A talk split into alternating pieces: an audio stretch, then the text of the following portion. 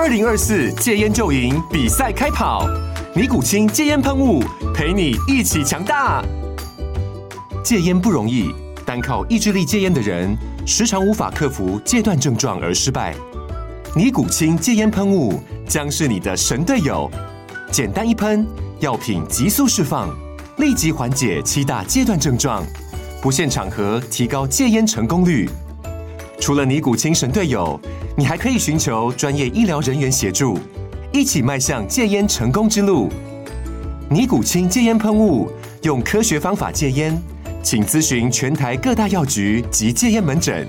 本广告由尼古清戒烟喷雾、胃部药书字第零二七八三五号提供。嘉安嘉护股份有限公司，台北市中山区民生东路三段二号十楼，北市卫药广字第一一三零三零一九零号。尼古清戒烟喷雾，相伴每个新开始。乖农品，乖农，乖农品，乖农。大家好吼，那欢迎大家收听我们的 podcast 节目《格外农品格来聊》。那我是主持人子昂。哈，Hello，大家好，我是主持人雅文。对，那我们上一集可能大家都有听到，就是我们在讲辣贝贝事件，然后通过辣贝贝事件来聊一间公司什么是它的呃合理的毛利跟净利的标准。那有一个工具，我们来看检视它，那就是用呃国税局的这个同业利润标准。那我们今天一样是用拉贝贝事件，但是我们要教大家另外一个工具，也就是司法院的裁判书系统。然后通过这个系统，我们可以去看一下跟我们合作的一些人或者一些公司，他在法院的记录是怎么样，然后可以帮助我们做一些决策跟降低风险。好，那我们就直接开始吧。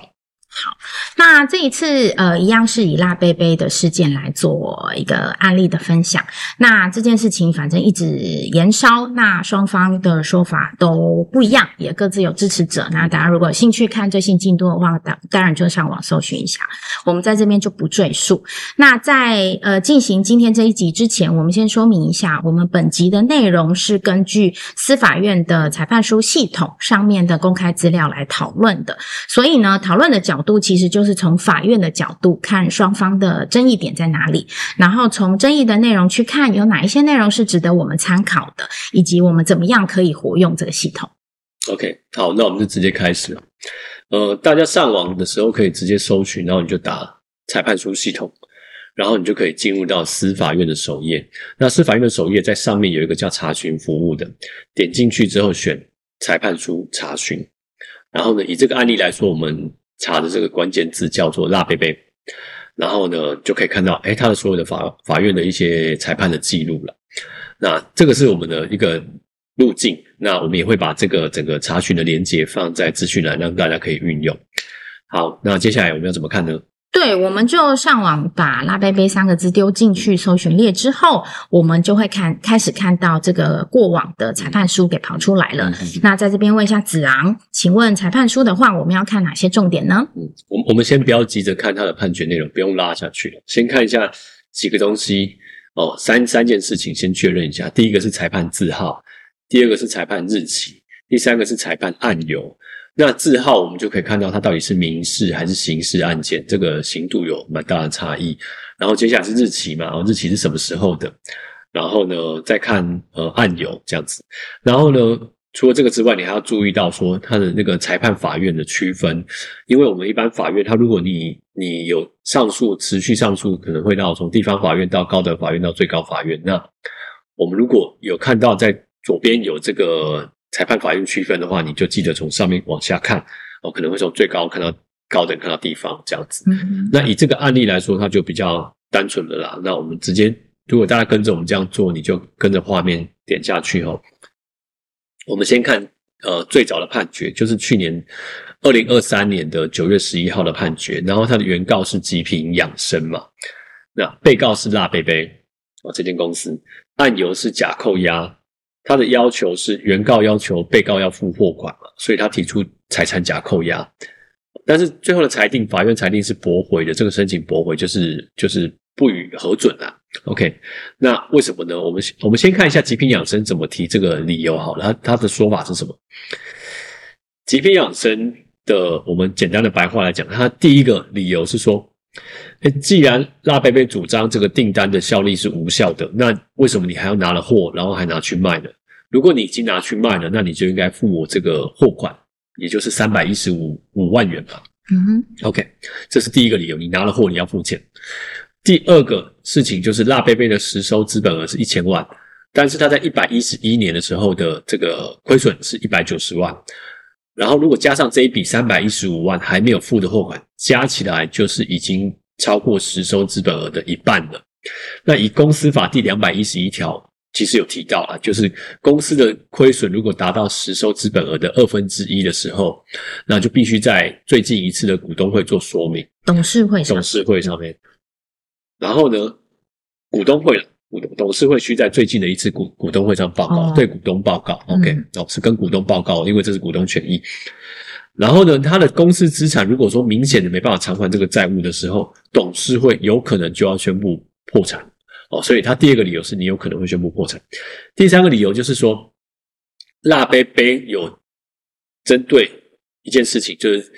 呃，在临时股东会上面决议，他决议什么呢？在临时股东会上面决议，李理人哦，在不问盈亏的状况下，他每个月固定要领六万元的薪资。嗯但是极品养生他认为说李李仁并没有对营运有任何实质的贡献，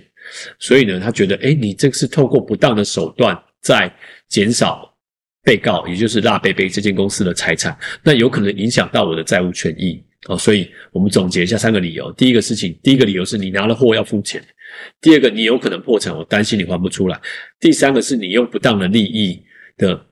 呃手段去减损这间公司的财产，所以我担心钱会慢慢变少，你也还不出来。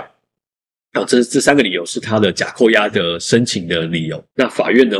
法院怎么说？法院说，呃，法院对于呃极品养生这个申请最后是驳回的。那驳回的原因主要有两点。第一点是法院针对刚刚提到的，就是呃极品养生担心呃辣贝贝这间公司会破产嗯这个这个理由，认为说辣贝贝这间公司它因为信用良好，所以它应该有机会呃透过呃也许是透过企业融资的方式去取得资金，然后去偿还公司的债务。所以这个是有机会的。那第二个原因就是，他认为李李仁就担任公司的监察人这个角色、这个职务，然后来领月薪六万块，这个薪资是在合理的范围，所以针对这两项呃申请来做驳回。嗯哼，好，OK，那这个判决讲完了，我们就再回到上一页去看其他的判决哦。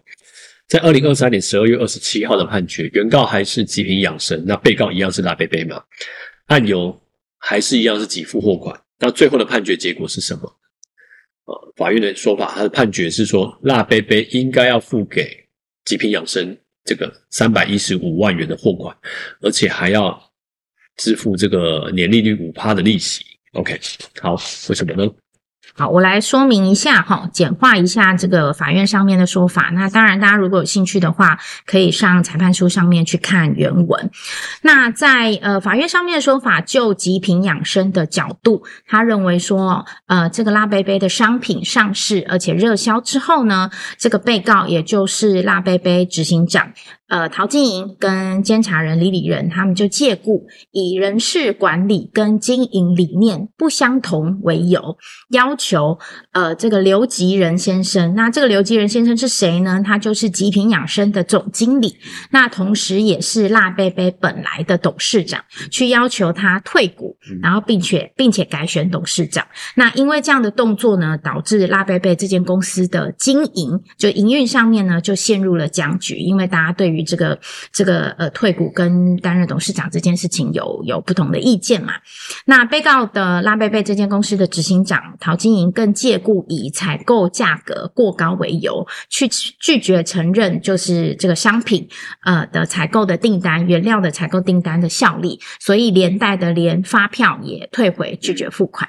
那这个部分是极品养生的说法。那我们来看一下辣贝贝在法院上面的说法是说，刘刘吉仁先生他身兼这个被告公司，也就是辣贝贝他的法定代理人，因为他本来是董事长嘛。嗯然后他同时又兼任原告公司，就是极品养生这间公司的总经理，而且还负责销售的业务。那他做了一个动作，就是他进行，就是他呃呃自己决定的去指示这个担任采购的下属去向极品养生呃采购商品。那这样的动作是不符合营业常规，而且有损害到呃辣贝贝这间公司的利益。那这样的做法，同时也违反公司法第两百二十三条，就是当公司的董事为了自己或他人跟公司有呃买卖啦、借贷啦，或者是其他的法律行为的时候，应该要由监察人来作为公司的代表。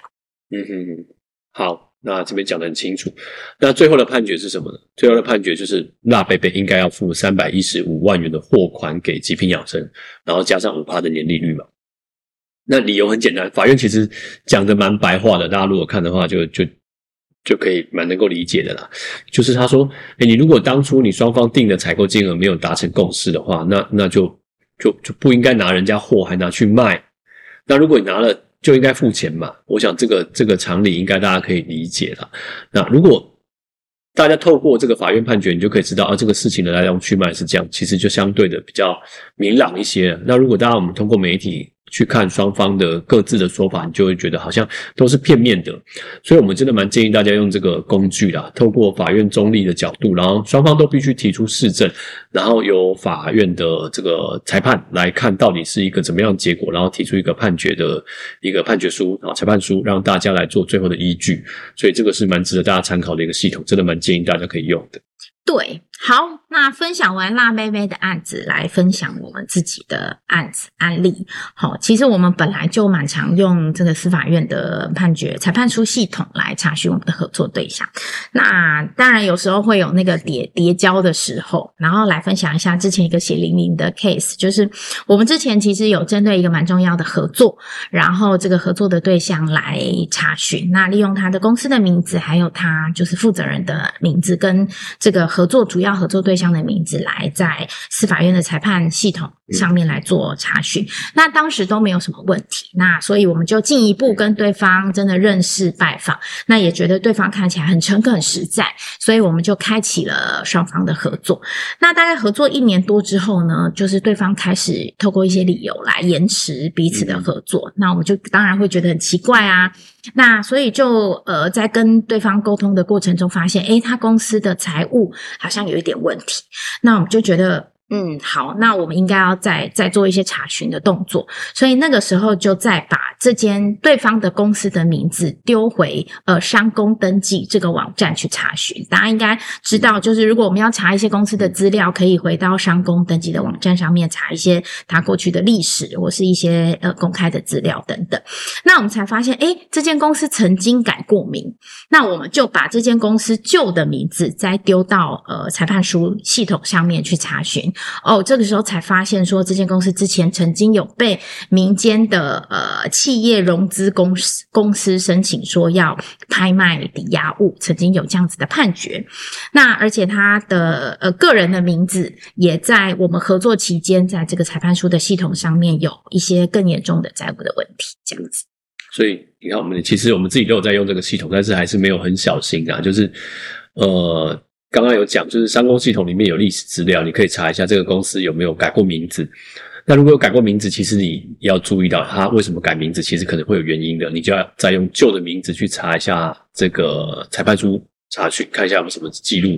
那甚至于这个负责人如果改过名字，你也要记得他可能原名也要记得，本来本名要要拿去查询一下哈。然后确认一下为什么会是这样子，然后有没有什么过去的记录。我想这样子去善用这个系统，才可以降低我们真的在营运上，或者我们有时候不只是公司啊，你可能个人在跟人家往来的时候，也可以降低蛮多风险的。好，以上大概是今天分享这个工具。好，那希望大家今天都有收获啦。那很高兴今天可以跟大家呃一起在 podcast 上面有所讨论。那如果大家对于我们这一集的内容有问题的话，都欢迎在我们的这一集的 podcast 下面有留言哦。那今天讨论到的相关的内容，我们也会放在本集的资讯栏里头。那就我今天的节目就到这这里喽。那谢谢大家，拜拜，拜拜。